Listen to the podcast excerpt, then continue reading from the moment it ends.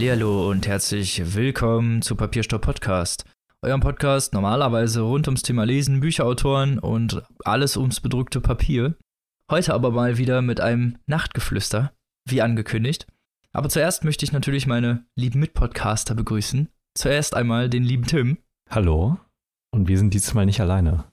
Ja. Das erste Mal. Denn wir haben natürlich die liebe Kaylee dabei. Hallo. Premiere, ne? Ja, Mhm. beim Nachtgeflüster schon. Da war bisher noch niemand. Kein Platz für Frauenpower. Ja, voll chauvinistisch und so. Ihr sowieso. Ja. Wir sowieso, ja. ja, und zwar haben wir uns natürlich Nachtgeflüstert um 8 übrigens. Nummer 8, Tim. Wie die Zeit Krass, oder? vergeht. Ja, krass. Ja, mit dieser einen Wochenfolge-Dingens haben wir auch doppelt so viele Folgen wie sonst. da muss man ja auch Content liefern. Mhm. Aber ist ja auch mal schön und deswegen haben wir uns dieses Mal überlegt, wir wollen über die Netflix-Serie Love, Death, Robots reden. Genau, um mal zum Thema zu kommen, Love, Death, Robots ist eine neue Netflix-Serie. Weiß jemand von euch, von wem sie gemacht ist? Weil da fehlen mir leider gerade die Infos. Ja, weiß ich tatsächlich, denn die Serie wurde erschaffen von Tim Miller, dem Regisseur von Deadpool 1. Ah, Ja, und es sollte, also es ist so, sozusagen Reimagining von der, äh, von der Heavy Metal Serie, die David Fincher und Tim Miller eigentlich machen wollten. Also Heavy Metal, die alten Comics oder auch die Zeichentrickfilme. Die Leute heutzutage kennen vielleicht eher die South Park Parodie, wo Kenny da in das Land von denen geht, das immer mit ganz viel Sex und Fantasy-Kram.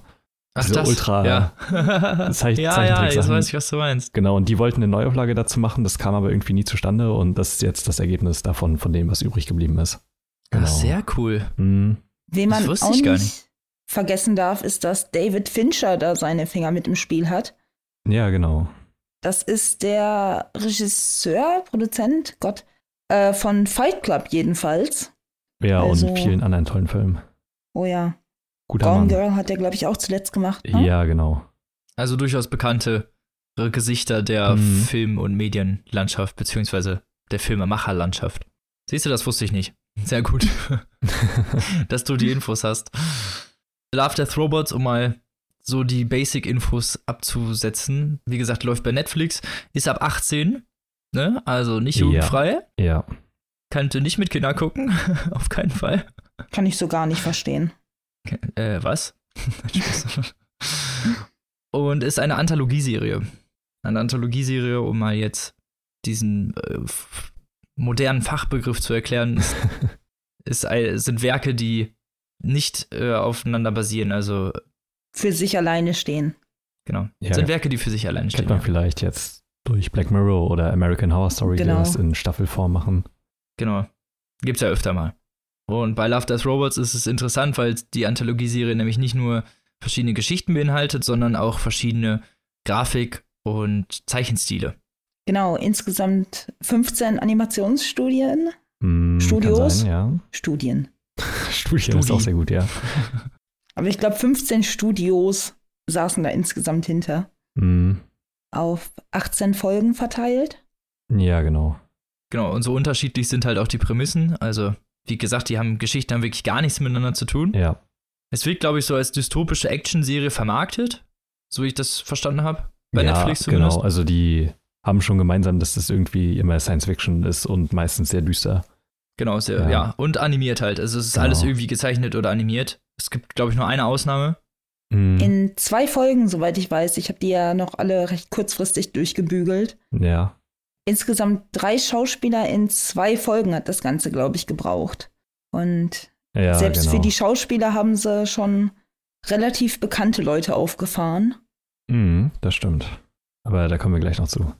Kommen wir doch einfach mal zum, zur ersten Folge, würde ich sagen. Wenn es genehm ist. Mhm. Aber sicher.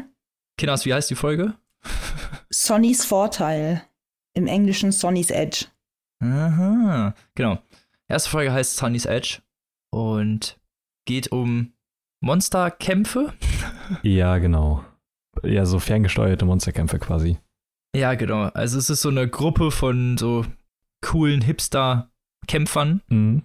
die am Anfang der Serie dazu von so einem reichen Schnösel überzeugt werden sollen, den Kampf zu verlieren, der jetzt ansteht. Und dann halt eine sehr pathetische Rede halten, warum man das nicht macht. Denn die Anführerin wurde irgendwie von irgendeiner Gang vorher komplett zerstückelt und irgendwie Narben wurden der ins Fleisch geritzt und keine Ahnung was. Also, Mhm. die hatten eine ziemlich heftige Zeit hinter sich, sagen wir es mal so. Und äh, deshalb lehnen die ab. Aber es ist halt schon ziemlich pathetisch, ne? ja, auf jeden Fall. weiß ja nicht, wie es euch ging, zumal die Charaktere halt auch, äh, ja, karikaturistisch dargestellt sind, sagen wir es mal so. Die eine zum Beispiel hat dann weiße, kurze Haare und trägt dann so eine Lederweste Mhm. ohne BH drunter oder irgendwelche anderen Oberteile. Na, es ist halt alles sehr futuristisch gehalten, ne? Wer weiß, was die in 300, 400 Jahren. Es So soll halt alles tragen? cool wirken, sagen wir es mal so. Es ist halt so ein bisschen Action-Zeug, ne? Ja, ja. Soll halt von Anfang an ein bisschen cool wirken und im Endeffekt geht es in der Serie darum, dass sich so Monster, Monster gegeneinander betteln und das ist eigentlich auch der Großteil dieser Folge, ist dieser Kampf, glaube ich. Ja, genau. Und Zwischen der Gruppe und der Anführerin Sunny. Genau, und am Ende gibt es natürlich noch einen Twist und ja. Und die Folge weiß ich nicht, ich weiß ja nicht, wie es euch ging, aber die war halt so ein. Also, das war nicht die Folge, die ich als erstes geguckt habe von der Serie, deswegen war ich nicht so enttäuscht, aber sagen wir es mal so, ich fand sie jetzt nicht so gut. Warum hast du nicht von vorne angefangen? Was ist da schiefgelaufen? Äh, ich wollte die drei Robots-Folge als erstes gucken, Verstehe ich nicht. Okay. weil das auf. Nein, Netflix hat mir das angezeigt und die Roboter wurden, waren auf dem, sozusagen auf dem Titelbild mit drauf. okay, und die haben dich getriggert oder was? Und die haben mich getriggert, genau. Ich wollte wissen, was mit den Robotern ist. Und das, da ich gelesen habe, dass es eh eine Anthologieserie ist, dachte ich mir, okay, ist ja eh egal, mit welcher Folge ich anfange. Mhm. Und deswegen bin ich mit drei Robots angefangen und also drei Roboter und bin dann erst zur ersten Folge zurückgegangen. Ah. Verstehe. Aber ich fand sie für die erste Folge halt jetzt nicht so Burner, muss ich sagen. Also setzt ganz gut den Tonus, finde ich, für die Serie relativ dystopisch. Immer mit so einem Twist. Jetzt nicht so, also meistens nicht so ultra viel Anspruch Mhm. und ein bisschen actionlastig halt. Aber halt ein bisschen flach auch. Das ist für mich ein ziemlich guter Repräsentant für die gesamte Serie. Also nicht für die gesamte Serie, aber für einen Großteil der Folgen, die ich sehr durchschnittlich fand. Ja, genau. Sehr, ja, weiß ich nicht. Vielleicht habe ich was anderes erwartet oder so, aber also da kommen wir auch denn am Ende noch drauf zu sprechen, aber ich fand die ziemlich durchschnittlich und sehr klischeehaft und sehr vergessenswert. Also die war jetzt weder gut noch schlecht, aber ich kann mich jetzt auch nicht mehr groß an die Die erinnern. erste Folge meinst du jetzt? Ja, genau. Ich bin halt komplett ohne Erwartung an die Serie reingegangen, beziehungsweise Mhm. ich habe mich komplett abgeschottet, was alle Infos anging und alle Meinungen und man hörte den Namen ja relativ häufig, aber ich habe gedacht, gut, wenn du musst, dann musst du wohl und ähm, war überrascht, als ich das gesehen habe, weil ich da halt jetzt so überhaupt nicht mit gerechnet habe. So als erste Folge war das ja schon ziemlich aufs Maul und Mhm. ziemlich plakativ, blutig, gewalttätig. Ja, genau. Äh, Das vor allem auch, ja. Das habe ich ganz vergessen. Das ist ja, das ist halt. ziemlich also, gewalttätig. Ich muss sagen, den Stil, so rein animationstechnisch, fand ich das verdammt gut gelungen. Also ich fand, das sah sehr, sehr geil aus. Muss ich sagen, ich habe es schon besser gesehen. Ja, das auf jeden Fall. Also gerade auch, wenn wir jetzt gleich fort, voranschreitend in der Serie, da ist ja noch einiges an Eye Candy bei. Aber ich fand, für das, was ich als erste Folge erwartet hätte, fand ich schon ziemlich gut. Also es sieht gut aus, ich wollte das nicht so negativ ausfügen, aber es ist halt, also den Animationsstil hat man schon öfter gesehen, ist jetzt nichts Außergewöhnliches, Mhm. das wollte ich eigentlich damit sagen nur. Nur, wie ihr schon sagt, inhaltlich fand ich die wirklich jetzt nicht so stark. Ja, die hat jetzt nicht wirklich Charaktere, mit denen man sich groß identifizieren kann oder für die man sich auch groß interessiert hätte oder so. Das schaffen Nee. andere Folge da durchaus besser. Das stimmt allerdings. Ich fühlte mich so ein bisschen in die Serie reingeschmissen, so Ja, auch genau. alleine, weil es eben, ja, man kannte niemanden, es waren einfach austauschbare Menschen Ja. und es war ein Szenario, mit dem man, an dem man sich nicht mal richtig orientieren konnte, weil mir stand am Anfang ein großes Fragezeichen im Gesicht. Und die Charaktere waren halt, wie gesagt, auch so, okay, ja, dann zerfetzen die sich jetzt halt alle gegenseitig und beschimpfen sich und erpressen sich, aber was wollt ihr mir jetzt eigentlich damit sagen? Wer, wer ist das? So. Ja, genau. es war halt, es war halt auch relativ schnell vorbei, die geht halt auch nur 17 Minuten. Ist damit aber schon eine der längsten, ne? Wollte ich gerade sagen. Ja, glaube ich auch, ja. Aber wie gesagt, es sitzt halt ganz gut in Tonus für die actionreicheren Folgen der Serie. Da werden wir jetzt auch öfter nochmal zu kommen und wahrscheinlich deswegen auch auf die erste Folge wahrscheinlich auch öfter nochmal Bezug nehmen. Mhm. Und genau. Also, falls ihr die erste Folge nicht so gemocht habt, lasst euch nicht abschrecken. Da kommen noch ganz andere Facetten in der Serie zum Tragen, als dieses actionlastige Gemetzel. Was vielleicht die erste Folge so ein bisschen beinhaltet. Aber halt auch irgendwie einen krassen Twist. Also, Ja, auf jeden Fall. habe ich so nicht erwartet. War jetzt wie, auch jetzt nichts mega krasses, aber durchaus überraschend. Genau, drei Roboter. War für mich übrigens eine der lustigsten Folgen. Ich weiß, Tim mag die nicht so gerne, aber das ist mir egal. ist sowieso immer die richtige Einstellung. Geht mir genauso. Ich fand die gut. Versteh es sind drei Roboter, die laufen durch eine ja, verfallene Menschenwelt.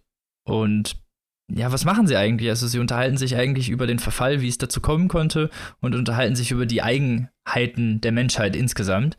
Ja, und was so der Sinn der menschlichen Existenz ist, ne? Genau. Und wieso wir eigentlich existiert haben, ist das sowieso generell sehr lustig, weil es halt aus Roboterperspektive geschildert ist und gerade dieses abstrakte, eher, ja, kalt-rationale Denken eines Roboters ist natürlich da dann eine sehr angenehme und humoristische Perspektive. Und ich finde, man muss auch sagen, dass diese drei Roboter sehr viel mehr Charakter hatten als sehr, sehr viele weitere Protagonisten in den anderen Geschichten.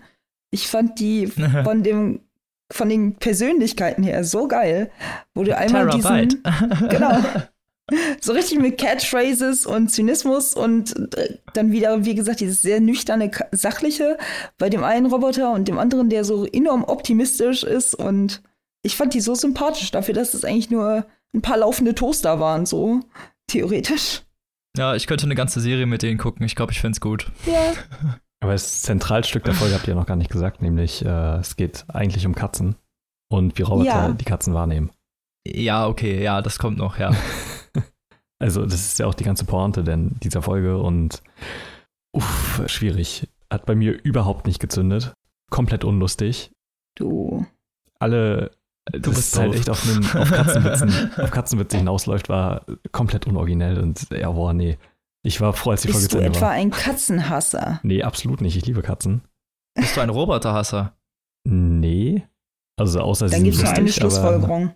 Er ist eindeutig ein Humorhasser. ja, das wird sein. Ja. Nein, also ich, ich kann es nicht so gut nachvollziehen, aber ich kann verstehen, dass sich der Twist jetzt nicht so gepackt hat. Ja. Ist, ist glaube ich, eine Ansichtssache. So. Ja, aber es ist halt so eine Betrachtungsweise irgendwie, ich weiß nicht. Entweder zündet das bei euch und ihr findet das lustig oder nicht. Das ist so. Ich fand ja, mega geil. Halt alleine, diese, alleine diese Unterhaltung im Restaurant darüber, wie Menschen essen, viel zu lustig. Die hatten einen internen Säurebehälter? Wie dumm ist das denn? Der hab mich weggehauen, ey. Doch, die war herrlich. Ja. Aber ähm, ja, wie man gemerkt hat, also eine ganz andere Herangehensweise. Die ist auch weder gewalttätig noch jetzt irgendwie mega spannend oder so. Also, die laufen einfach nur da durch diese Welt, unterhalten sich ein bisschen und am Ende kommt so ein Katzentwist. Genau. Ja, genau. Aber ich fand's ganz lustig. War doch gerade gerade eine dieser Hauptsprüche, so wirklich, der einem prägnant im Kopf hängen bleibt. Als die erste Katze anfängt zu schnurren. Oh, ich, ich hab. Du hast sie aktiviert. ich hätte Tränen lachen können, ernsthaft. Viel zu gut. Ja. Genau. Und dann kommen wir schon zur dritten Folge. Und zwar die Augenzeugin, die für mich eins, eine der Highlight-Folgen dieser ganzen Serie ist. Und zwar vielleicht nicht unbedingt wegen dem Inhalt, sondern eher wegen dem Artstyle. Oh ja. Mhm. In die Augenzeugin geht es um eine Frau, die ja, Zeugin eines brutalen Mordes wird und daraufhin vor dem Mörder flieht. Weil der sie ja ebenfalls gesehen hat, muss man an der Stelle sagen. Ja, genau. Er hat, er hat gesehen, wie sie ihn beobachtet hat beim Mord und, und er verfolgt sie dann die ganze Zeit. Aber man muss vielleicht dazu sagen, dass er sie gerade umgebracht hat. Also man sieht die Leiche und das ist sie und man sieht sie dann aus dem Fenster, wie sie ihn dabei zuguckt. Ja, es ist komplett surreal, schon relativ das ist schon am Anfang. Abgefahren. Ja, genau. Ist das nicht der Twist am Ende, dass man erst sieht, dass sie das ist? Nee, Nein, am, am Ende tötet sie ihn und dann guckt er ja, wieder stimmt, durchs Fenster. genau. Am Anfang ja. habe ich gedacht, sie sieht einfach, also die Frau, die er umgebracht hat, sieht ja einfach nur ähnlich. Ach so, okay. Nee, Egal. Für mich war das voll klar, dass sie das ist. Dito. Nee, gut, alles klar. Hm. Es ist halt sehr surreal und sie flieht halt vor ihm und geht dann in so einen Club rein, wo sie, glaube ich, als Tänzerin arbeitet und mhm. glaubt ja auch vermeintlich, dass sie ihm entkommen ist. Und führt dann so einen sehr merkwürdigen Striptease-Tanz auf der dann aber halt, also der ganz gut zum Artstyle halt wiederum passt. Eben. Ja. Ich glaube, das war das Einzige, wozu der diente, um das Ganze nochmal richtig hervorzuheben. Genau. Und das ist übrigens auch so eine der ersten Folgen. Gut, im ersten, in der ersten Folge kam das auch schon, aber die so ein bisschen zeigt, dass die Serie auch extrem viel Nacktheit zeigt. Also, ich habe eine ja. seltene Serie gesehen, wo so viele Brüste und so viele Penisse und andere Geschlechtsteile irgendwie gezeigt werden. Das war echt krass. Also nicht, dass ich was mhm dass ich zugeknöpft wäre oder so, aber, aber es war, stimmt ja einfach. Die Intensität ist schon nicht ohne. Ja, auf jeden Fall. Aber ist halt eine Erwachsenenserie, ist ja auch, ne, Ja. passt ja irgendwie wohl zu der Ma Thematik. Aber es ist dann halt so eine Verfolgungsjagd und wie das Ganze ausgeht, wollen wir an der Stelle nicht verraten, aber es passt zu diesem surrealen Stil eigentlich ganz gut. Ja, finde ich äh, auf jeden Fall eine der sagen. besseren Folgen. Ich finde, die hat so eine schöne, albtraumhafte Erzählweise und Logik. Also, die ganze Folge wirkt halt wie so ein Albtraum, wo man ja auch nicht jetzt hinterfragt, das ist jetzt logisch, natürlich bringe ich sie gerade um, sehe sie dabei und will sie dann verfolgen und wieder töten. Und auch wie die Verfolgungsjagd abläuft und so, diese ganze Stadt macht ja so logistisch gar keinen Sinn. Also, wo sie hinläuft nicht. und äh, auch wa- was denn da passiert und so. Und ich mag die Erzählweise da sehr gerne, fand da aber auch die Nacktheit und so ziemlich aufgesetzt. Aber der Artstyle hat es halt dann nochmal rausgeholt. Also auch dann wieder zu einem schönen Ende gebracht und so fand ich auf jeden Fall deutlich besser als die erste Folge beispielsweise, die auch mit so einem krassen Twist aufgefahren ist. Ja, genau. Das war schon, ja, visuell wirklich Nicht ohne.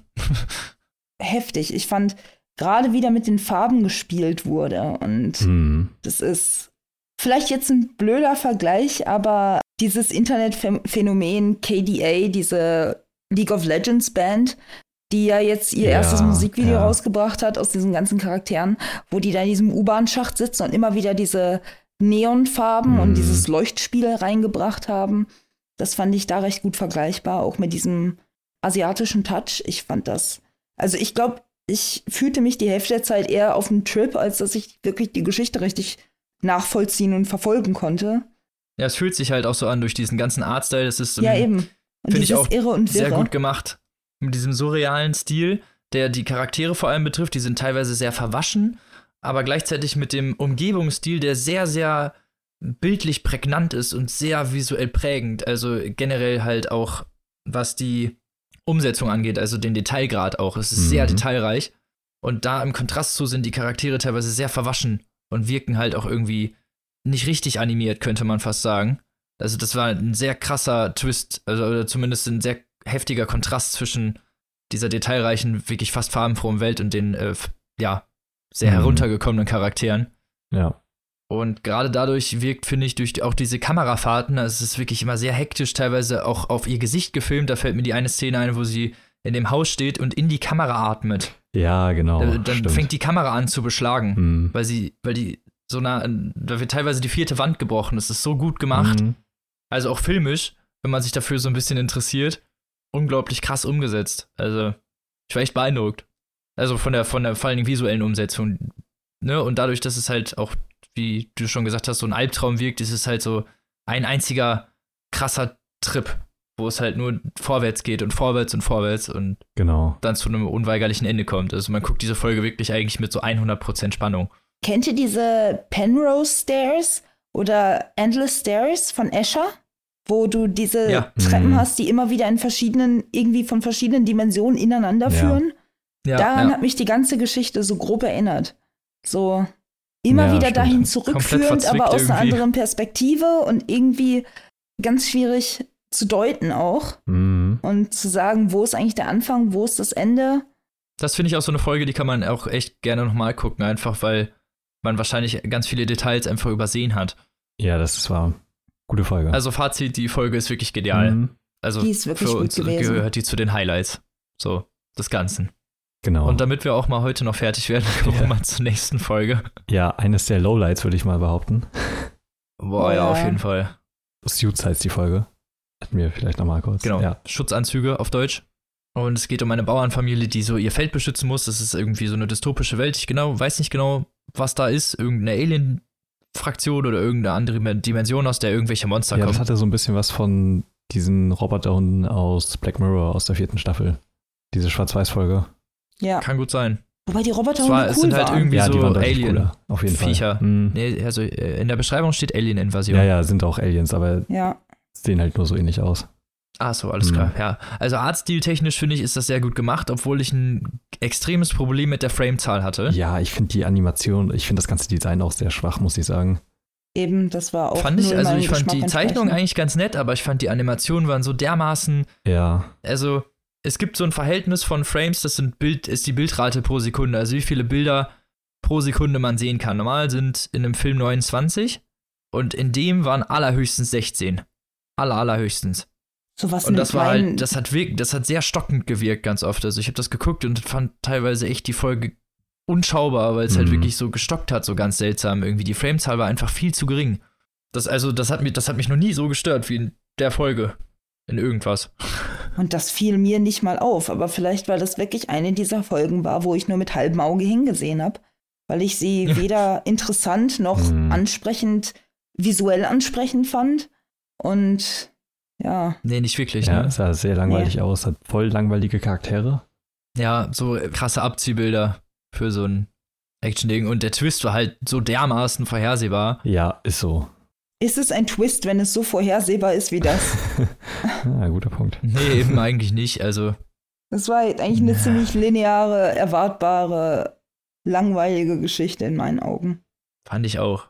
Also, das war einfach wirklich so richtige Standardkost. Irgendwie, keine Ahnung, das hatte nichts. Ja, mega Nee. lame. Leider. Auch krass, dass die Folge dann 17 Minuten Im Umso Endeffekt- schöner. Hm, Können wir umso schneller zur nächsten Folge kommen und verlieren nicht so viel Zeit. das stimmt. Willkommen zur nächsten Folge. Seelenfänger heißt sie. Sucker of Souls. Hm, Finde ich ja schön. Genau. So sollte man ein Spiel nennen. ist so. Ja. Es, ist, es geht um einen Soldatentrupp, der so einem komischen Professor beim ja, Ausgraben einer sehr seltsamen Stätte hilft. Wobei dieser Professor ein Dämonenhöllenportal öffnet. Man kennt es. Aus Versehen. Hm. Was mal das ja halt so so macht. dauernd passiert. Ja. Ausgrabung und so. Ja, genau. Aber es ist halt sehr Lovecraft inspiriert, so von der Optik. Da muss ich sagen, fand ich den Arztstil halt auch leider ein bisschen unterwältigend. Ja. Also, Fand ich auch nicht so gut. es war einfach irgendwie auch wieder so 0815 Kost, irgendwie, Mhm. keine Ahnung. Also, weiß ich nicht, Samstagvormittag Cartoon. Ja, so ein bisschen. vom ne? Style. Ich fand auch das Ende, also beziehungsweise die Schwäche des Monsters einfach extrem enttäuschend, weil auch das ist halt wieder ein Katzenwitz. Ja, Ist halt, boah, ey, nee, nicht, nicht schon wieder. Also nicht nochmal in der Serie. das, was mich Ja. übrigens sehr irritiert hat, ist, dass der Vampir einen, einen Penis hatte. ja, stimmt. Also, ich Mhm. wollte das ja nicht so sagen, aber mich hat das doch schon ziemlich. Also, ich meine, das macht ja Sinn. Ich meine, der ist ja nackt und auch irgendwie menschenähnlich so, ne? Aber da habe ich noch nie so drüber nachgedacht. Das ist, ist schon, also, es ist visuell doch schon irgendwie störend. Hm, Gibt das dem Titel des, der Folge nochmal irgendwie lol. einen speziellen Twist? Entschuldigt. Also auch, ja, aber ist auch eher so auch ein, eine eher durchwachsene eher so ein schwächeres Licht, würde ich Ja, sagen. genau. Aber auf jeden Fall besser als äh, Suits. Also, Ja, doch. Ja, auf jeden Fall. Ja, das ist schon. Und die geht auch nur 13 Minuten. hm, Kann man sich angucken. Ist halt schade, dass sie direkt nach Suits kommt. genau. Weil es halt dann zweimal direkt hintereinander so komische Action-Dinger waren. Ja. Aber ja. Ja, da geht die nächste Folge ja in eine etwas andere Richtung. ja die Oh nächste ja. Folge geht wirklich in eine ganz andere Richtung. Die heißt nämlich, als der Jojo die Kontrolle übernahm. Und genau darum geht's halt auch. Äh, genau. Also, äh, Titel ist Programm. Es ist äh, vom Arzt daher so ein bisschen wie wolkig mit Aussicht auf Fleischbällchen. Mhm. Ja. Ich weiß nicht, ob ihr den Film kennt. Hm. dann wisst ihr, welchen Arztstil wir meinen. Und so ist dieser, diese Folge auch gemacht und es ist, ja, worum geht's eigentlich? Ja, genau, als der Joghurt die Kontrolle übernahm, jemand züchtet ein hyperintelligentes Joghurtmolekül, was sich dann so weiterentwickelt, dass es die Menschheit übernimmt. Ja, genau. Nach kurzer Zeit. Und viel, ja, das war es eigentlich auch schon. Also die Folge geht auch noch fünf Minuten. Ja, Also viel mehr kann man noch nicht Genau. erzählen. Also es passiert wohl was am Ende und so, aber es ist eine sehr, sehr, sehr seltsame Folge. ich fand sie gut unterhaltsam. Ich weiß nicht, es ist halt einfach komplett random. Und für mich halt so gewollt Das, das finde ich halt nicht. Ich fand es eigentlich ganz witzig mit dem Joghurt, aber ja, also das hat bei mir halt auch nicht so ganz gezogen, weiß ich nicht. Also ich fand gut, dass die nur fünf Minuten ging. Weil die hat wenigstens Genau. äh, schön kurz und knapp gemacht. Also Längen hatte die auf jeden Fall nicht. Nee, nee, die hatte keine lange Lebenszeit in diesem Sinne, weil sie nichts zu erzählen hat, weil das ist ja, genau. eine Prämisse, die relativ kurz abgehandelt werden konnte. Mhm. Aber ähm, Ich fand die kleinen Feinheiten witzig.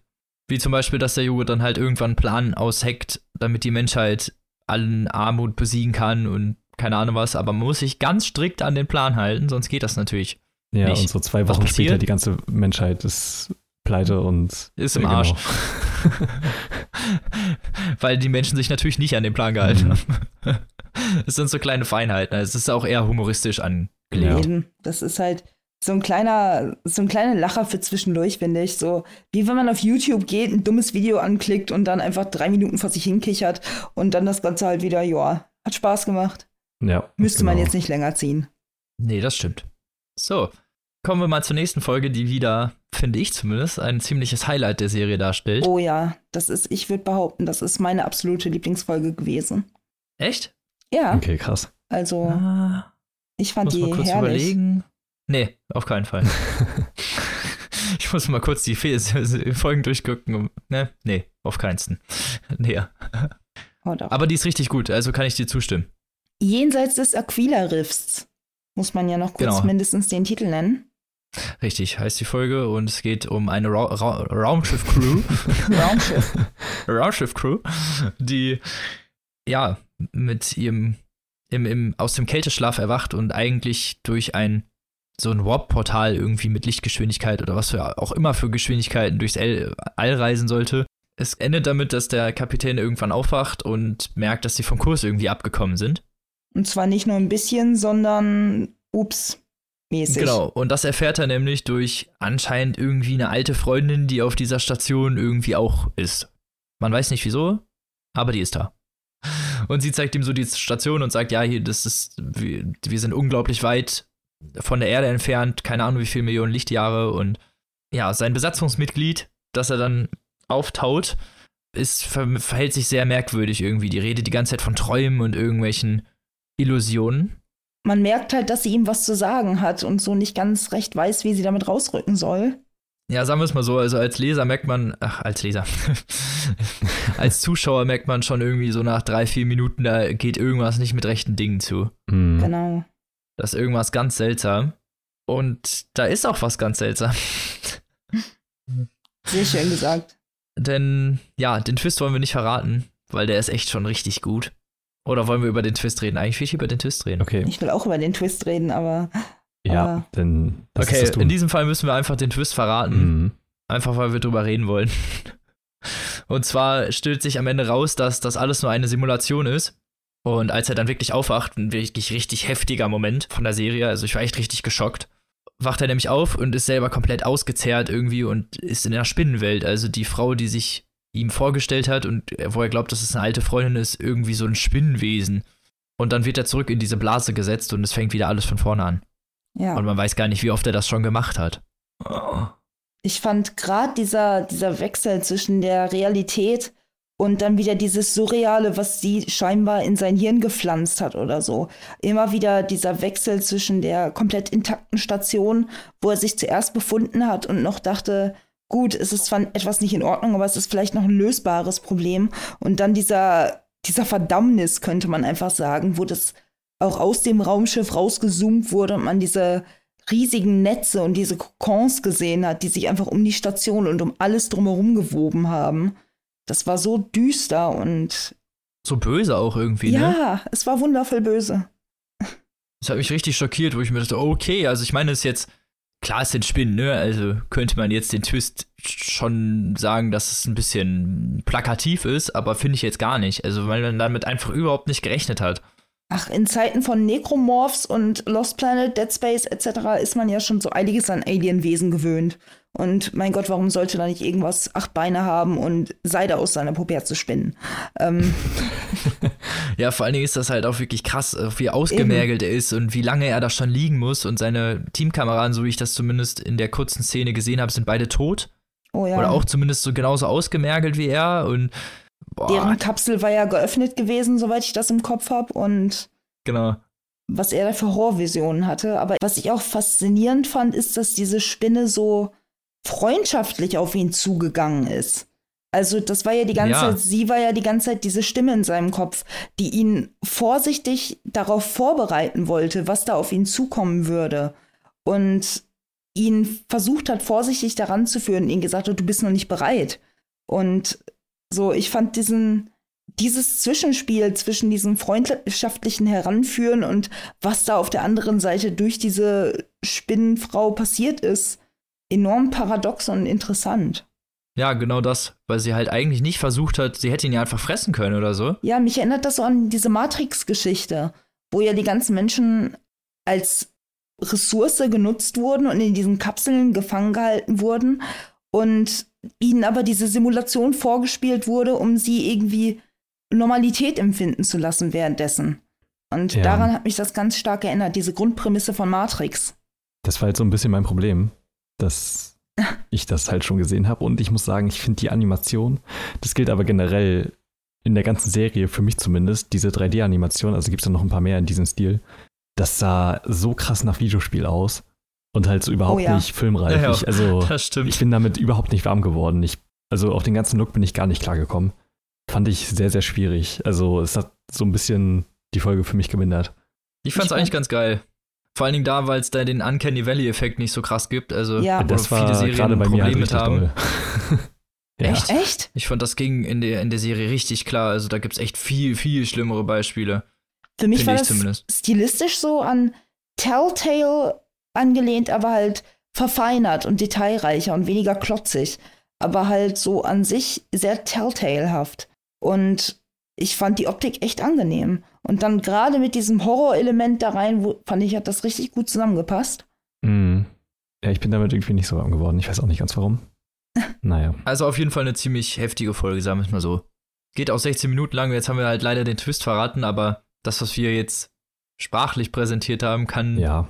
Könnt ihr euch natürlich nur jetzt vorstellen, weil das, das, wie das die Serie präsentiert, das ist echt krass. Also da kann, glaube ich, kann man nichts sagen, das ist schon Mhm. echt ein heftiger Moment, als er dann da aufwacht. Und ja, ist schon ein Highlight auf jeden Fall. Für mich auch. So. Und jetzt kommen wir zum nächsten, zur nächsten Folge, die ist nämlich, glaube ich, ein Highlight von dir, Oh Tim. ja. Kann das sein? Oh ja. Es ist die Folge Good Hunting. Wie heißt die auf Deutsch? Gute Jagdgründe. Okay. Und es geht in der Folge um einen Sohn und seinen Vater. Die sind irgendwie Geisterjäger. Sowas in der Art zumindest. Und die sind gerade auf der Spur nach einem Gestaltenwandler. Der Junge befreundet sich dann aber mit ihr. Also lässt sie entkommen und dann so ein bisschen Kontakt, bis sich die dann irgendwie aus den Augen verlieren. Und die Folge macht einen kleinen Zeitsprung. Und das Ganze hat halt angesetzt, so Anfang des 20. Jahrhunderts in China, so sehr klassisch, wie man es halt so kennt, und wird dann zu einer Steampunk-Welt. Mhm. Da, in dieser Welt in Hongkong, begegnen sie sich wieder. Und viel mehr will ich auch gar nicht verraten, weil ich finde, mit großem Abstand meine absolute Lieblingsfolge. Eine, ein großartiger Artstil und Finde ich auch. richtig, richtig packende Handlung und krassen Szene gesetzt einfach. Witzigerweise äh, basiert die auf einer Kurzgeschichte von Ken Liu, der ganz viele äh, Romane von Ji-Ching Liu übersetzt hat auf Englisch. Und halt auch selber Mhm. Autor ist. Ken Liu ist auch derjenige, der demnächst den Heine-Roman rausbringt. Ja, genau. Mit den ganzen chinesischen Sci-Fi-Geschichten. Mhm. Oh, Genau. Und auf einer Kurzgeschichte von ihm basiert das. Und ich finde, man merkt, dass es schon deutlich literarischeren Anspruch hat als die anderen Folgen. Also es gibt da auch noch die eine oder andere Folge, die damit mithalten kann, äh, finde ich zumindest. Aber die, Ja, ja, also finde ich, die ist halt schon fast filmreif eigentlich. finde ich auch. Also das könnte man echt noch ein bisschen mehr durchziehen. Von zumal die Prämisse dieses, dieser Serie, also dieser Folge unglaublich ergreifend irgendwie ist. Also Ja. die schaffen das sehr gut in der Serie umzusetzen, dass du halt wirklich ja, mit der mitfühlen kannst. Ich, ich darf ja nicht erzählen, was passiert, aber es ist unglaublich schön. Ja, krass. so. Die muss man auf jeden Fall mal Auch wenn es erleben. profan klingt, Ja. es ist wirklich, man freut sich hinterher wirklich so, keine Ahnung. Ich habe fast ein bisschen geweint. Ja, ey, übelst heftige Folge. Und die war halt für mich auch, wo ich das erste Mal zumindest in dem Ansatz so einen krassen Funken Originalität gespürt habe in der Serie. Also, weil der Rest für mich schon sehr klischeehaft und Standard wirkte irgendwie. Aber die Folge sticht für mich da halt krass raus und finde ich sehr empfehlenswert. Ja. Dann kommen wir mal zur nächsten. Oder wolltest du noch was sagen, Kelly? Sorry, du alles hast, glaub ich, gut. gar Ihr nichts habt gesagt. eigentlich alles gesagt, was zu der Folge zu sagen ist. Deswegen, Ja, dann kommen wir nämlich zur nächsten, die Müllhalde. Die fand ich zum Beispiel wieder nicht so super. Ja, war auch. Da geht es um schwach. einen Typen, der heißt der hässliche Dave, der wohnt auf einer Müllkippe und dann kommt so ein, ja, irgend so ein Immobilienvertreter oder irgend so ein Stadtrat, irgendwie sowas und möcht, sagt ihm halt, er muss seine Müllhalde räumen und muss da weg, weil die da irgendwas bauen wollen oder einen Highway bauen oder so, ich weiß nicht mehr genau. Mhm. Genau. Und er beginnt ihnen dann eine Geschichte zu erzählen von einem Monster, das da mal gewohnt hat. Und Genau. schwierige Folge, fand ich. Sah nicht gut aus, war sehr vorhersehbar. Ja, das vor allen Dingen, ich finde den Artstil der Folge echt sehr hässlich, also wirklich. das ist der hässliche Dave mit der hässlichen Folge. Ja, so ein bisschen. Also wirklich, der Artstil ist wirklich einer der hässlichsten, einfach weil es so unglaublich plastisch wirkt alles. Ja, finde ich auch. und so super unecht und gleichzeitig dann aber auch wieder so, so lieblos irgendwie, weiß ich nicht, ich kann das ganz schlecht beschreiben. Mhm. Es macht einfach schon keinen keinen Spaß, die Folge zu gucken. Einfach vom Artstil her schon? Mm, das mag sein. Ich finde nur, Love, Death and Robots hat sich ja so ein bisschen auf die Fahne auch Gesellschaftskritik geschrieben. Mhm. Und das fand ich beim Gucken sehr, sehr seltsam, weil ich das in sehr, sehr wenigen Folgen gespürt habe.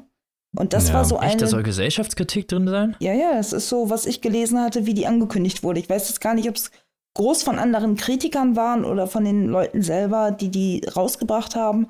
Aber ich habe ganz oft das Wort Gesellschaftskritik im Zusammenhang mit dieser Serie gesehen.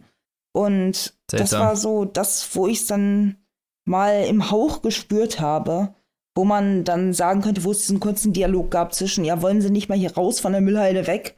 Und ist ja doch nur Schrott. Und er sagte, nee, irgendwie alles, was es da draußen zu haben gibt, kommt eh irgendwann zu mir hierhin. Und das war so das Einzige, wo ich so einen Moment hatte, dass ich gesagt habe, gut, ja, Kritik an der Konsumgesellschaft und der Wegwerfgesellschaft etc. Aber so sonst, die war inhaltlich wirklich nicht besonders stark. Nee, die war ganz schön langweilig. Nee. Ja. Auch, die, auch der Twist war so unglaublich vorhersehbar. Ja, war ja. wirklich ein mega lames Ende. Ja. Also fand ich jetzt, also mhm. fanden wir jetzt keine gute Folge. Klar, ne? Anderer Artstil und die Serie hat sich das dann ja auch auf die Fahne geschrieben, dass sie äh, immer verschiedene Sachen irgendwie mal präsentieren wollen, aber man muss halt nicht einen Arztstil nehmen, nur einfach damit man einen anderen hat, obwohl er hässlich ist. also, ja. Ja, aber so viel dazu. Kommen wir zu der nächsten leider auch nicht so guten Folge, nämlich Gestaltwandler oder im Englischen Shapeshifters.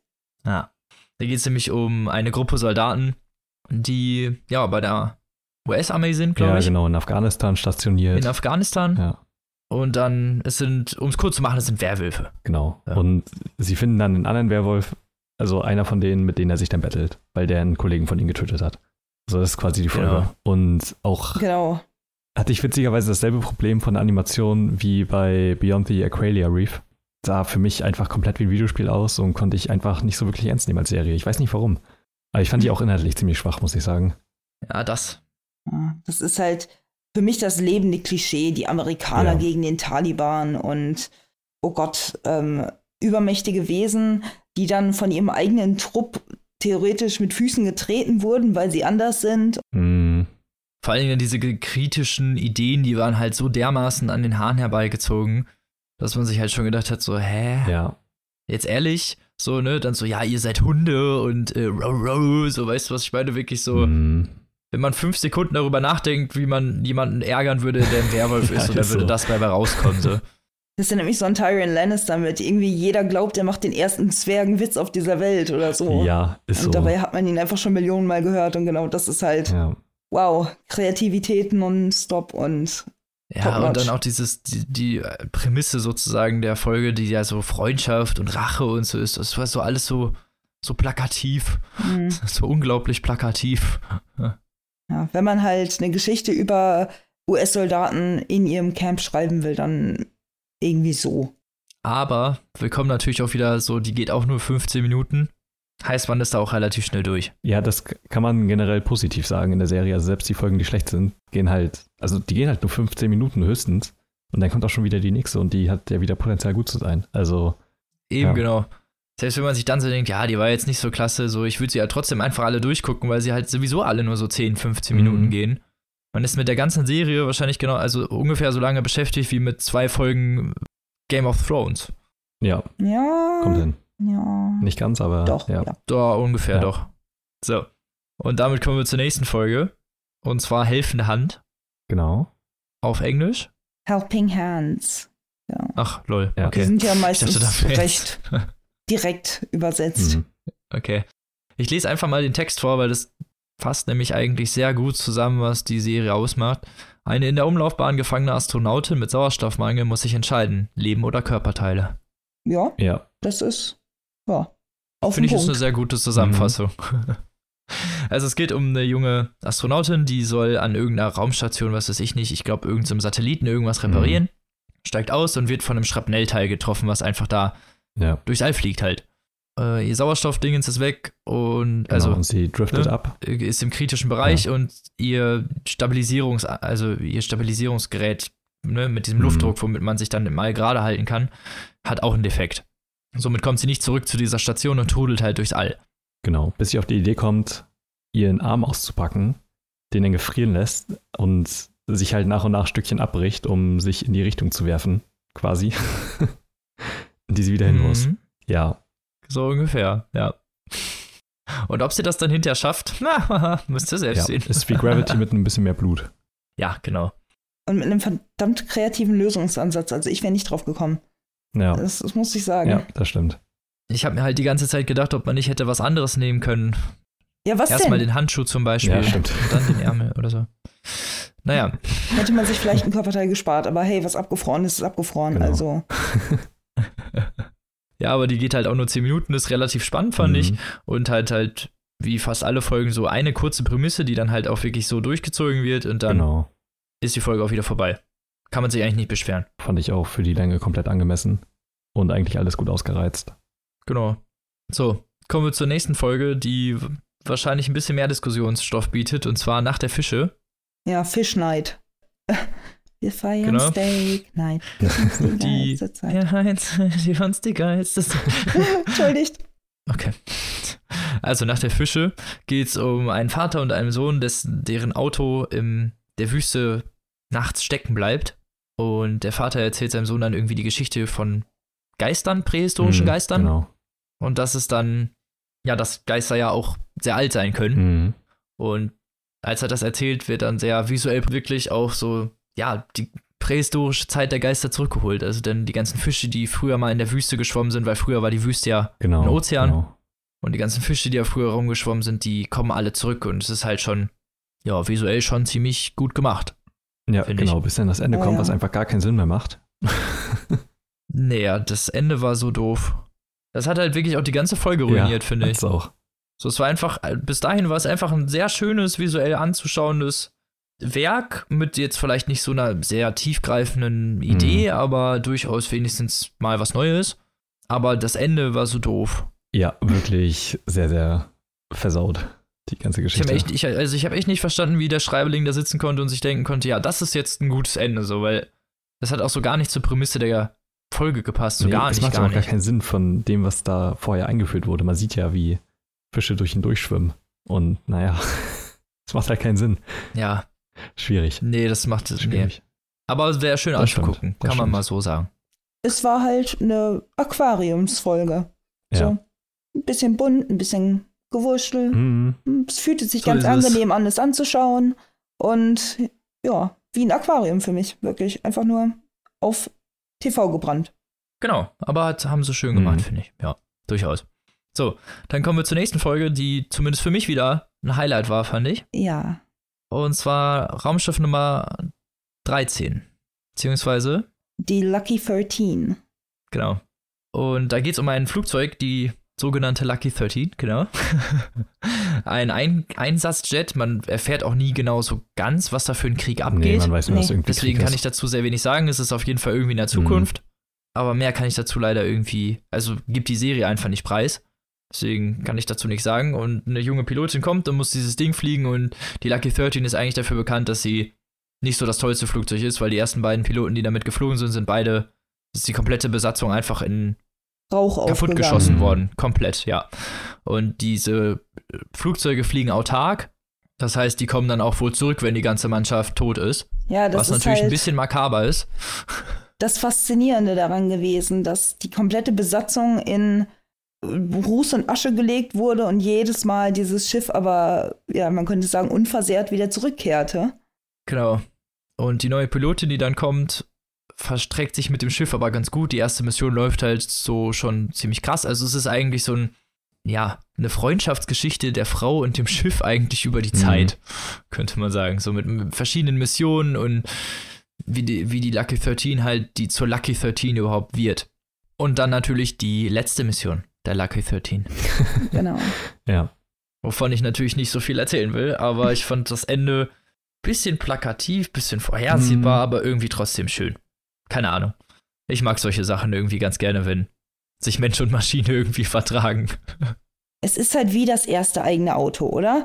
So, du hast diesen klapprigen BMW, den deine Eltern dir zum 18. dann endlich final geschenkt haben. Und es ist kein schöner Wagen, es ist kein leistungsfähiger Wagen, aber hey, es ist dein erster. Auch du liebst ihn halt so, ja. Ja, eben, es ist, und ähm, du hast das Gefühl, dass es ein die Schrottpresse Ding. geben musst, so, dann weinst du halt wahrscheinlich auch. Genau.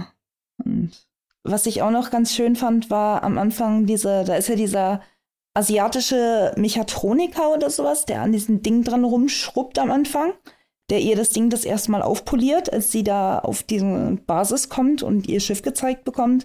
Und wie er dann die Lucky 13 einführt mit, er hat das Gefühl, sie hätte eine Persönlichkeit und ein Wesen. Und mhm. ja. Ja, genau. Bis sich das halt also es irgendwie geht sozusagen zu so ein bisschen um die scheint. Freundschaft und so. Genau, aber halt auf eine sehr schöne, treuherzige Art und Weise zwischen Blechbüchse und Soldatin. Genau. Und ist vom Artstyle halt auch eher so wie Aquila Rift oder so, wie das Finn, genau. Tim vorhin schon Ja, gesagt genau. hat. Halt eher realistisch anmutend. Mit CGI natürlich, aber ja, eher so, wie es in echt aussehen würde. Genau. Aber fand ich nicht schlecht. Geht auch nur 14 Minuten, haben eine kurze, nette Geschichte und hat mich irgendwie so ein bisschen an Titanfall erinnert. Ja, stimmt. Mhm. Also so von der Prämisse irgendwie und so. Mit dem Flugzeug. Genau. Und kommen wir mal zur nächsten Folge. Oh ja, endlich. Und da freue ich mich jetzt am allermeisten Mhm. drauf. Echt jetzt? Das war mit Abstand die beste Folge der ganzen äh, Serie Nein, für mich. Jungs. Bitte, Was- was, was was ist ist da denn mit los, dir los? So. Was müssen wir zumindest- die Folge heißt Sima Blau Ja, Sima und es Blue geht auf um. Englisch. Ja, Ja. oder Sima Blue auf Englisch. es geht um Sima, einen relativ bekannten Künstler, der ja immer so, der macht, der hat als Porträtmaler irgendwie angefangen und Ja, malt dann riesige Universen genau. irgendwie auf so riesige Leinwände und total beeindruckend halt.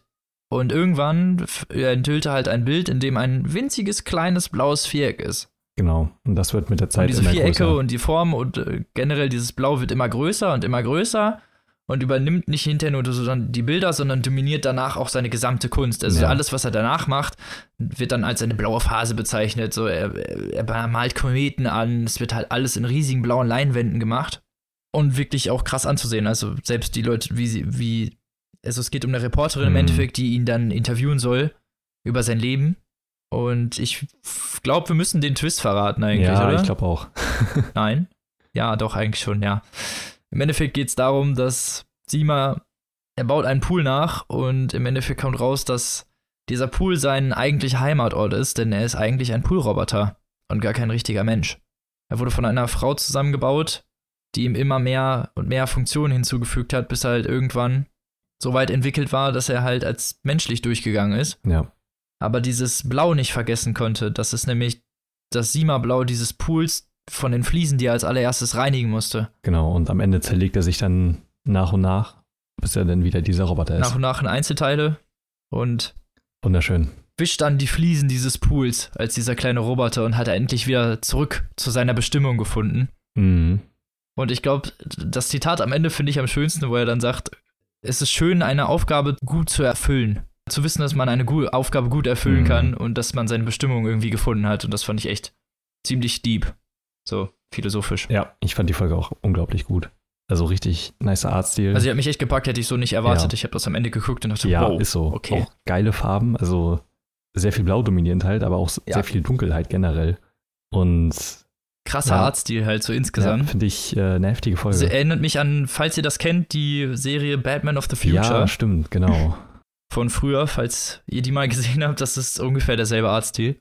Und richtig krass gemacht. Also auch die Prämisse, wie das umgesetzt wurde, innerhalb von zehn Minuten wird da halt echt ein tiefer, ein tiefenphilosophischer Mhm. Komplex eigentlich in relativ einfachen Worten erklärt und dann mit so einer Abstraktion, die das halt nochmal irgendwie eher festigt. Ja, ich fand auch nice, dass es da um einen Künstler geht. Und das, das war halt Genau, immer wieder was anderes. auch. Ja. Aber Kaylee, du mochtest die Folge nicht so sehr. Nee, es ist tatsächlich, sie hat mich nicht gepackt. Also Okay. einfach, ich würde jetzt gerne irgendwas tiefkritisches anführen, was die Folge für mich nicht so toll gemacht hat. Und es ist aber einfach nur ein, in meinem Kopf ist einfach ein stumpfes Nö. So, Okay. war einfach Sehr jetzt schade, nicht so. ganz ehrlich. Ja, es ist so diese tiefe Philosophie dahinter war für mich halt auch schon, was Tim halt in anderen Folgen angeführt hat, sehr gewollt. Mhm. Es ist einfach nur, der hatte schon an einem deutlich früheren Punkt diese Erkenntnis und auch schon, ich verstehe diese Korrelation zwischen seiner Kunst nicht und diesem dämlichen Pool, den er erst nach Jahrzehnten und Ewigkeiten Kometen anmalen und Bilder schaffen. Mein Gott, es ist ein verfluchter Pool, den hätte er sich da auch vorher hinstellen können. Und auch dieses philosophische, beziehungsweise dieses vor allen Menschen zurück zu seinem Ursprung gehen und dann sitzt er da und reinigt den Pool. Und du denkst einfach nur, wozu das ganze Gehampel? Also, weil, Ja, weil er doch Künstler Genau. ist. ja, aber warum ist er Künstler? Er ist ein Poolreinigungsroboter. Das hatte doch ganz am Ende ganz klar. Nein, er ist Künstler. Er will nur zurück zu diesem Pool. Das ist ja sein letztes Kunstwerk. Der Pool ist ein Kunstwerk. Nein, die Zerlegung ist sein Kunstwerk. Der Pool ist doch nicht das Kunstwerk, die Zerlegung ist das Kunstwerk und das Zurückgehen in den ursprünglichen Zustand, das ist das Kunstwerk, das er präsentiert. Weil für mich war das einfach nur, das mit dem Pool hätte er schon bedeutend früher machen können. Mein Gott, der Typ hat wahrscheinlich Asche gemacht ohne Ende. Der konnte Kometen Aber äh, anmalen. verstehst du das nicht? Das ist, der, das ist der letzte Schritt. Er hatte nichts mehr zu tun. Das ist das Weiteste, was er machen kann. Er kann nicht weitergehen. Er hat jetzt Kometen angemalt, er hat alles getan, was er tun kann, um dieses, um seine Kunst irgendwie begreiflich zu machen. Und das ist der letzte, letzte Schritt. Und dann möchte sich er, davon weil zu er ein entfernen und Künstler zurückzugehen? ist, wieder ein Putzroboter zu werden. Genau. Ja, genau. Zur Einfachheit seines Seins zurückzugehen und zu dem, was ihn eigentlich ausgemacht hat, dass er in diesem Blau aufgehen kann, weil dieser Poolroboter kann nichts anderes sehen als dieses Blau. Ja, also war er doch kein Künstler. Naja, doch. Doch, als äh, erwachsene Person oder als ausgewachsener Roboter schon, nachdem er sich desintegriert hat, natürlich nicht mehr. Danach ist er nur noch ein Poolroboter, Roboter, aber genau das ist doch die Kunst. Okay, wir werden uns nicht So, einig. finde ich sehr gut, dass wir diesen Diskurs ja, hier ich, übrigens ich wollte bestreiten, gerade weil sagen, ich habe einen Knoten im Kopf. Das ist. möchte er jetzt Putzroboter sein oder möchte er Künstler sein? Oder möchte er zeichnender Putzroboter sein? möchte er diesen Pool? sei doch nicht so Oder- stur. Nee, ich verstehe es gerade tatsächlich nicht. Wahrscheinlich ist genau das, das, was diese Folge für mich, wo es die Blockade einsetzt, warum ich die wertvoll konstruierte Geschichte nicht begreife und nicht so feiern kann wie ihr. Und das ärgert mich gerade. Ist ja, ist ja eine Betrachtungsweise irgendwie. Keine Ahnung, Ja. also mich hat's direkt gepackt. Ich fand das echt Ja, krass. ich auch. Also als die Folge vorbei war, war ich echt so, ich musste erstmal kurz Mhm. aufhören, so musste fünf Minuten mir Gedanken darüber machen. Da dachte ich mir so, okay, okay, heftig. Also alleine, was das aussagt einfach. Auch ja nicht nur für ihn als Roboter, ne? Das ist ja alles nur eine Abstraktion, Genau. um eigentlich eine reale Philosophie für uns deutlich zu machen, dass es manchmal besser ist, dem Ursprung und dem Einfachen zu frönen und einfach glücklich zu sein, als die ganze Zeit irgendwie komplizierte und höchst abstruse Dinge zu schaffen, von denen wir hinterher vielleicht gar nicht so begeistert sind wie von dem Einfachen. So, Schön. Entschuldigung, dass ich jetzt hier Ja, mal so alles gut. ab ableistisch werden Ja. musste. Kommen wir zu, also ich, für mich ist es auf jeden Fall ein Highlight Mhm, gewesen. Für mich auch. Also das ist meine Highlight-Folge dieser Serie. Würde ich auf jeden Fall gucken. Geht halt auch nur 10 Minuten. Und dann kommen wir zur nächsten Folge. Und zwar Blindspot, die ich wieder so gar nicht verstanden habe. Ja, die fand ich auch absolut Irgendwie. fürchterlich. Das- Die war so seltsam, die Folge. Keine Ahnung, was Ja, das sollte. Alter, krass klischeebehaftet. Alle Charaktere sind irgendwie so, machen irgendwie übelst gezwungen irgendwelche krassen Sprüche und wollen richtig da lustig sein. Um mal äh, überhaupt erst zu erzählen, worum es geht, es ist so ein Cyber, Cyborg-Diebesgang, die wollen aus irgendeinem fahrenden Zug, die sitzen alle irgendwie in so Autos und die wollen aus so einem fahrenden Zug, ich weiß nicht, eine Diskette klauen oder eine Festplatte. Irgendwas wollen sie klauen auf jeden Fall. Und genau, die überfa überfallen dann so einen gepanzerten Konvoi und eigentlich geht ab Sekunde eins alles schief, was schief gehen Mhm. kann. Einer nach dem anderen stirbt dann. Also die Truppe hat halt so einen neuen Typen, der noch relativ jung ist. Und einer nach dem anderen kratzt einfach ab. Weil die irgendwie alles verkacken. Genau. Und der Einzige, der es schafft, ist es halt, ne? ist halt der Junge und am Ende kommt raus, ja, wir sind ja alle Cyborgs, deswegen sind wir gar nicht tot. Ja, war, Alter, ultra lame Folge. Boah. Nee, das war Ja. dumm. Auch Das war einfach dumm. geschrieben. Also wirklich richtig stümperhaft. Alle Cha Charaktere und, boah, weiß ich nicht, das war ultra unangenehm. Ja, es war halt auch so, so super cringe teilweise, weißt du, wo die dann, wo der eine mit der Zigarre dann vor allem irgendwie da dauernd irgendwie sagt so, ja, halt mal hier, Junge, ich mach das Ja, mal eben genau. so, zack, ist er tot. Das, Also war schon manchmal ganz witzig wohl, aber also ich weiß nicht, was die, also ich weiß wirklich nicht, was die Folge sollte, wirklich nicht. Also die hatte einfach so gar keine Prämisse. Ja, genau. So gar nicht irgendwie. Weiß ich nicht. Deswegen. Was meinst du denn, Kaylee? Die Folge war halt pubertärer Erstlingscomic. Ja, so. ist wirklich so. Äh, das ist äh, Müll. Entschuldigt, ich bin gedanklich immer noch bei diesem verdammten Putzroboter. Aber ja, die Folge ist halt. Die Folge war halt Müll, ganz ehrlich, da müssen wir jetzt gar nicht. Das war optisch nicht schön anzusehen, geschichtstechnisch war das lahm hoch 20, das kann dir jeder dritte Drittklässler kreativer in seinem ersten Aufsatz zusammenschustern. Das war halt, ja, der Twist am Ende war vorhersehbar und flach. Nee. Nee. Ja. Nee, schwache Folge. Nee, nee, genau. War ein Reinfall. nee, einfach nie. War selbst, jetzt ganz hart gesagt, das war diese einzige Folge, bei der ich das Gefühl hatte, sie war selbst die kurze Laufzeit, die man darauf verschwendet mhm. hat, nicht wirklich wert. Das ist wahr. So, jetzt mal nee, genau das halt. Also es war wirklich irgendwie einfach so nichtssagend. Die hätte, also die kann man wirklich überspringen. Ja. So ungefähr, weil die einfach so gar nichts gibt. Nee. Gut. Um dann überhaupt mal weiterzukommen, damit wir auch in der Stunde überhaupt noch durch die Serie kommen. ja, aber kommen wir mal zur nächsten genau. Folge und zwar Eiszeit. Die fand ich auch wieder ziemlich gut. Oh ja. Das ist nämlich auch eine der wenigen, die mit echten Schauspielern und also im realen Leben stattfindet, zumindest zur Hälfte mhm. der Zeit. Es geht um ein junges Paar, die nach dem Einzug in eine Wohnung auf einen uralten Gefrierschrank stößt. Und ja, er geht daran, um sich Eis zu holen und in einem Eiswürfel sieht er auf einmal einen winzigen kleinen Mammut eingefroren und denkt sich so, ja, und dann gucken die halt hinterher nach und in dem Kühlschrank ist eine Mini-Zivilisation. So könnte man sie, glaube ja, ich, nennen. Genau. Ne? Ja. Die gerade in der Eiszeit ist, logischerweise. Genau. Und die, ja, bilden sich aber auch rasend schnell aus. Also es geht ja schon wirklich ja, sehr genau, fix. Und die beobachten die dann einfach. Genau. Und sehen da ungefähr bei der industriellen Revolution zu und äh, beim Aufstieg in die Neuzeit. Genau. Oh. Und äh, dann auch ins Futuristische rein und äh, auch bei Kriegen. Darüber ja, hinaus. Genau. Weil was am Ende passiert, das ja. wollen wir in diesem Fall jetzt nicht verraten, weil da, ist, da müssen wir über den Twist auch nicht so mhm. krass sprechen. Nee. Aber, aber ja, die Folge war doch schön, Erzähl. oder? Jetzt mal ganz ja. ehrlich. Das ist, ich fand die einfach richtig schön. So auch humoristisch das ganze Thema angegangen, wo die mal kurz so angeschnitten haben, hm, was denken die wohl darüber, dass die uns hier die ganze Zeit über den lauern sehen, mhm. so. Und du dann kurz auf diese beiden Bauarbeiter geblickt hast, die da das kommentiert haben. Und Ach, gucken uns die beiden eigentlich die ganze Zeit an, da oben, ja. oh, keine Ahnung. Vollpfosten. ah, das war, gut herrlich. Guck mal, ein kleiner Starbucks. Und. ja. Ja, wie sie auch mit diesen Klischees spielen, irgendwie genau. sehr gut gemacht. Und ich finde es sehr gut, deswegen, weil die Folge auch sehr schnell mit dieser Eiszeit-Geschichte anfängt. Also, du hast wirklich irgendwie nur eine mhm. oder zwei Minuten Vorlaufzeit, bevor es dann wirklich auch dann mit der echten Geschichte sozusagen losgeht. Und es ist einfach eine sehr einfache Prämisse, aber dafür halt super spannend irgendwie. Man will als Zuschauer unbedingt wissen, was mit dieser Eiszeit, also mit dieser Mini-Zivilisation ja. passiert. Also, ich meine, man hat es auch schon mal ähnlich gesehen. Also ich will ja nicht sagen, Simpsons already did it, aber South Park already made ja, a parody of it. Genau. Also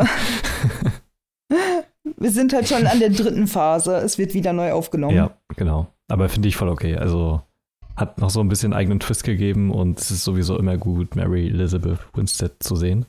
Oh ja. Ramona Flowers oh, ja. aus Scott Pilgrim. Scott Pilgrim. Oh. Schön, ja. Immer wieder eine Freude. Mhm.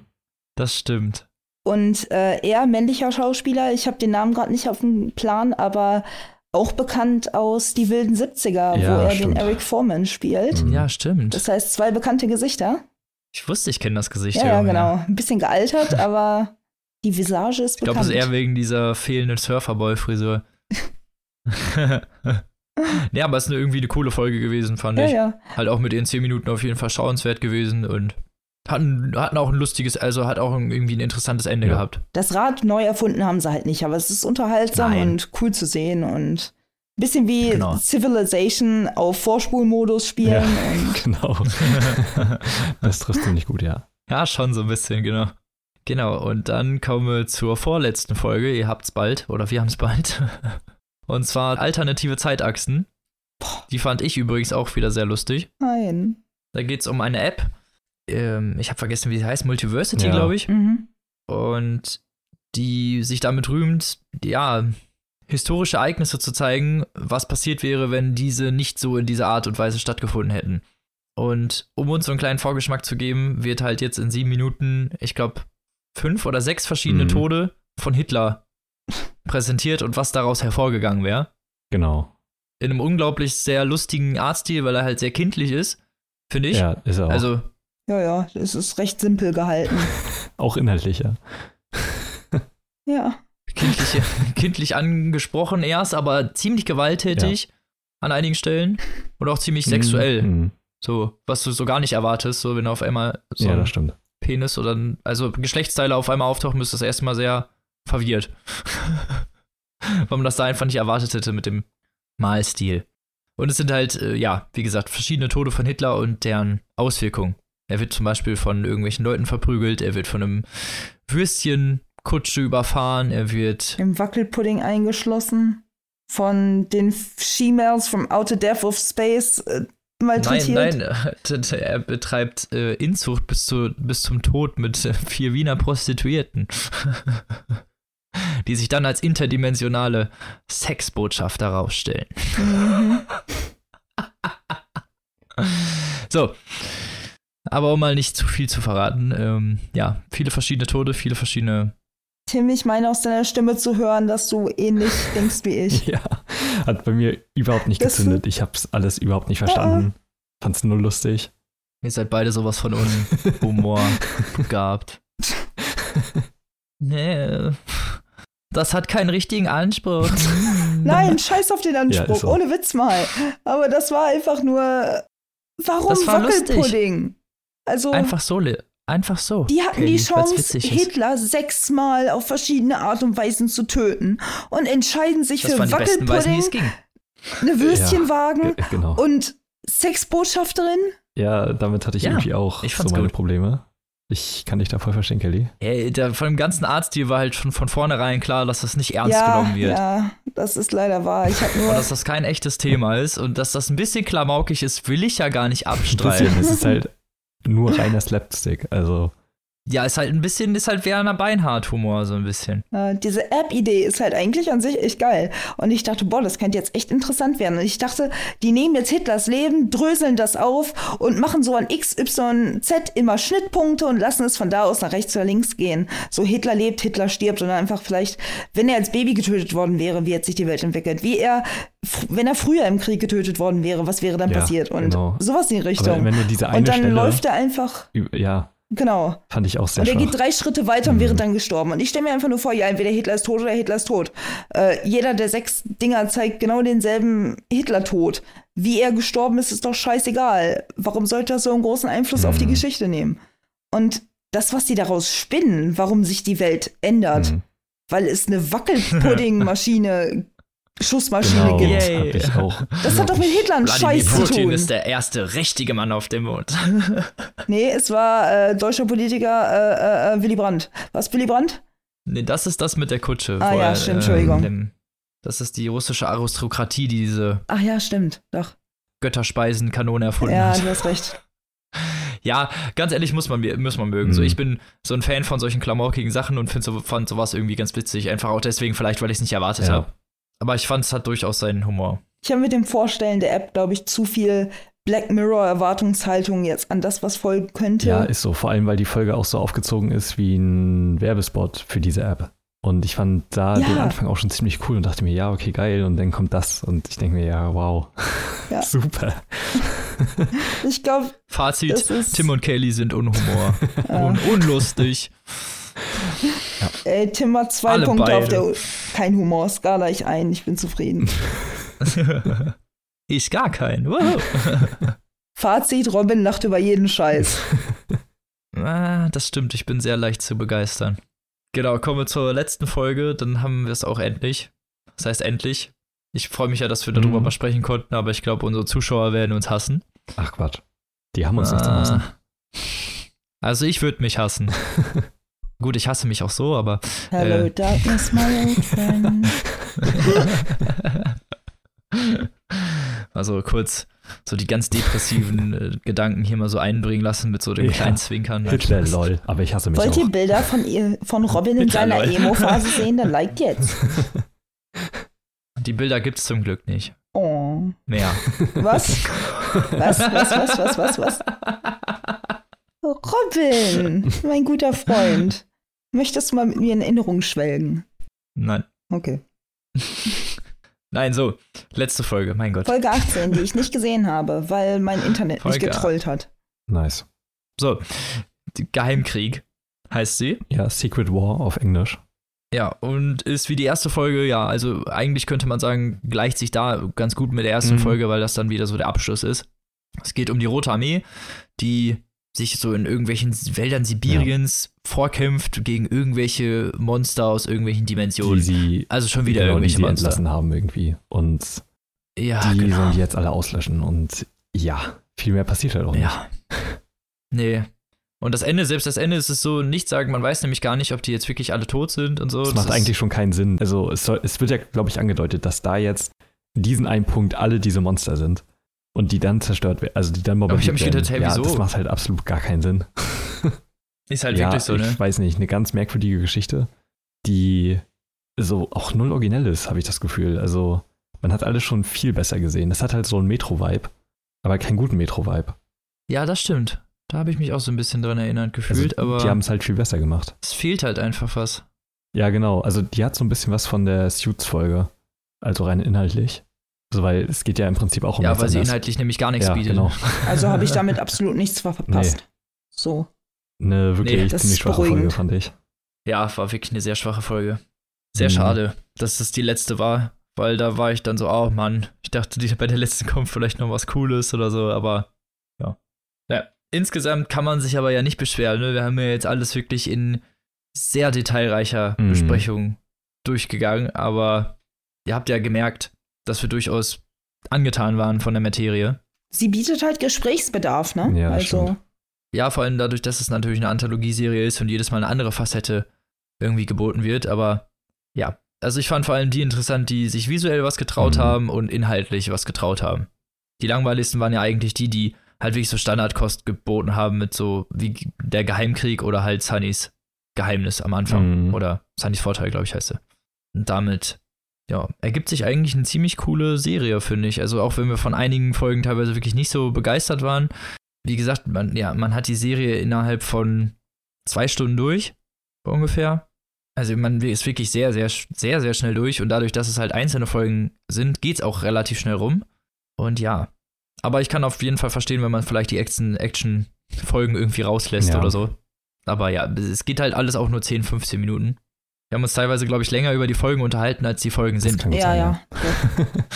Ich finde, das ist so ein bisschen Love, Death and Robots ist wie so ein Sci-Fi-Buffet mit von Mhm. allem etwas und ähm, auf verschiedenste Art und Weisen. Man macht sich seinen Teller voll, pickt sich so seine Favoriten raus, schaut mal bei den anderen rein, guckt, ob es gefällt und probiert halt überall mal was von. Und es wäre eigentlich ganz cool. Für mich fühlte sich das an der einen oder anderen Stelle, weil da ja auch nicht die größten Animationsstudios hintersteckten, Ja. sondern eher relativ unbekannten Leuten die Chance gegeben wurde.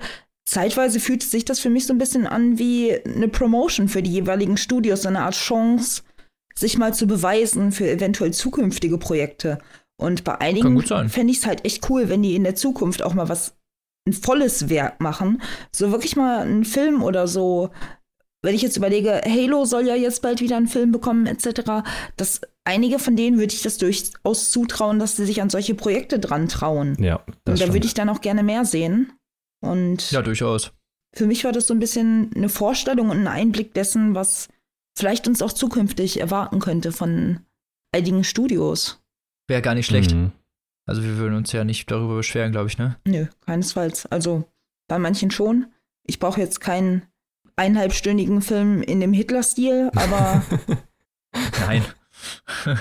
aber andere hatten ja durchaus Potenzial, um da eine ganze Welt zu schaffen, die dann auch visuell enorm eindrucksvoll ist und auch erzählerisch einiges drauf hatte. Boah, ja, die Augenzeugin, wenn da noch mal, wenn die da was machen würden. Also mit der Welt und dem Artstil. Boah, ich glaube Ich mir aber in einem kompletten reinziehen. eineinhalb Stunden, wow. Ja, das könnte schon. Das wird Ja, ich, ich, denke mal, das war ja auch davor, darauf ausgelegt, klar. dass es nur 10 Minuten sind und war natürlich deswegen auch vollgepackt Also es hatte hin. Potenzial ohne Ende. Ja, genau. Also wir würden uns natürlich freuen und das ist, äh, wie du schon gesagt hast, halt eine coole Chance für andere gewesen. Auch für den Zuschauer finde ich mal eine coole Chance, mal so ein bisschen abseits der sonstigen Sci-Fi-Pfade mal was zu entdecken. Weil es halt sonst doch immer schon ziemlich Standard ist, was so rauskommt. Oder auf irgendwelchen Bestsellern Mhm. basiert. Ja. Von daher finde ich, ist, ist das eine coole Idee gewesen. Und ich würde mich freuen, wenn Netflix öfter solche Sachen macht. Also solche Ideen irgendwie voranbringt, Jo, das dass, dass andere mal irgendwie oder kleinere Leute auch mal so zu Wort kommen. Oder auch so Anthologieserien generell, finde ich, ist eine gute Idee. Hm. Einfach weil man da halt auch mal gucken kann, relativ gut, was funktioniert mit dem Zuschauer, auch für mich als Zuschauer. Ich weiß ja selber nicht immer, was ich mag, auch, ne, wenn irgendwas Neues zum Beispiel kreiert wird.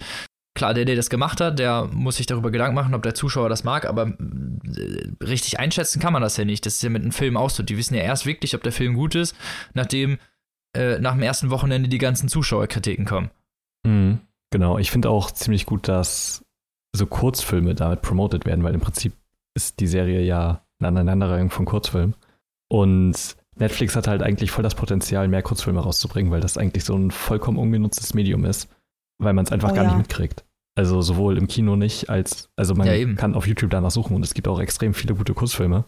Aber das ist ja jetzt nichts, was die Öffentlichkeit groß mitkriegt. Nee, die halten traurig wenig Beachtung. Das finde ich in Zeiten von Serien und so auch echt seltsam, wo eine Serie in Folge teilweise eine Ja, Stunde genau. geht oder anderthalb, wo man sich denkt, ja, da hätte man auch einen Kurzfilm gucken können, Genau. wenn er gut Ja, ist. und das passiert eigentlich relativ wenig. Ich weiß, äh, Donald Glover hat jetzt noch einen Kurzfilm für Amazon gemacht, 55 Minuten, der auch ziemlich gut sein soll. Aber Das wäre der, der auch bei Black Clansman mitgespielt hat, oder? Donald Glover ist, kennt man aus Community oder Atlanta oder Ja, ja, Childish genau. Gambino. oh, ich liebe genau. Community. Entschuldigung. Äh, ja, großartig. Und genau, der hat jetzt äh, noch einen Kurzfilm für Amazon gemacht, der ziemlich gut sein soll. Habe ich aber auch noch nicht gesehen.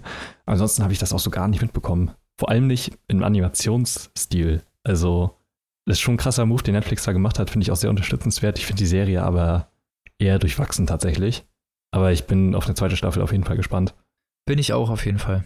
Steht ja auch irgendwie extra Staffel 1 dran. Kann ja gut sein, dass da noch mal ja, was ist kommt. wahrscheinlich. Hoffen wir es. Und genau. Ja, Leute, damit war es das schon. Also, was heißt schon? Dafür, dass wir noch ein zweites Thema dranhängen wollten, waren wir dann doch.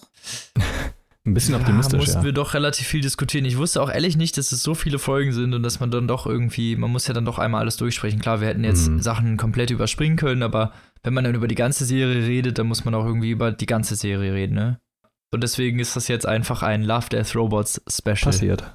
Nachtgeflüster. Ups. Genau. Aber ja, wir hoffen, ihr habt bis hierhin durchgehalten. Falls nicht, hört es ja eh nicht. wir können euch die Serie, wie ihr es gehört habt, nur empfehlen. Ich hoffe, ihr seid angefixt. Ich würde auf jeden Fall mal reinschauen. Das ist äh, ein cooler, eine coole Idee irgendwie und sollte auch irgendwie gefördert werden bei sowas, Ja. finde ich. Also, dass man da auch mal einen Blick reinwirft. Und bei Netflix, das ist halt Förderung heutzutage, Mhm. indem man sich's anguckt. Und falls ihr angefixt seid, so würden wir uns freuen, wenn ihr natürlich auch mal einen Blick reinwerft, wenn ihr uns vielleicht auch zu was schreibt, so vielleicht habt ihr da ja andere Gedanken zu gehabt als wir. Auf jeglichen Kanälen stehen wir zur Antwort bereit.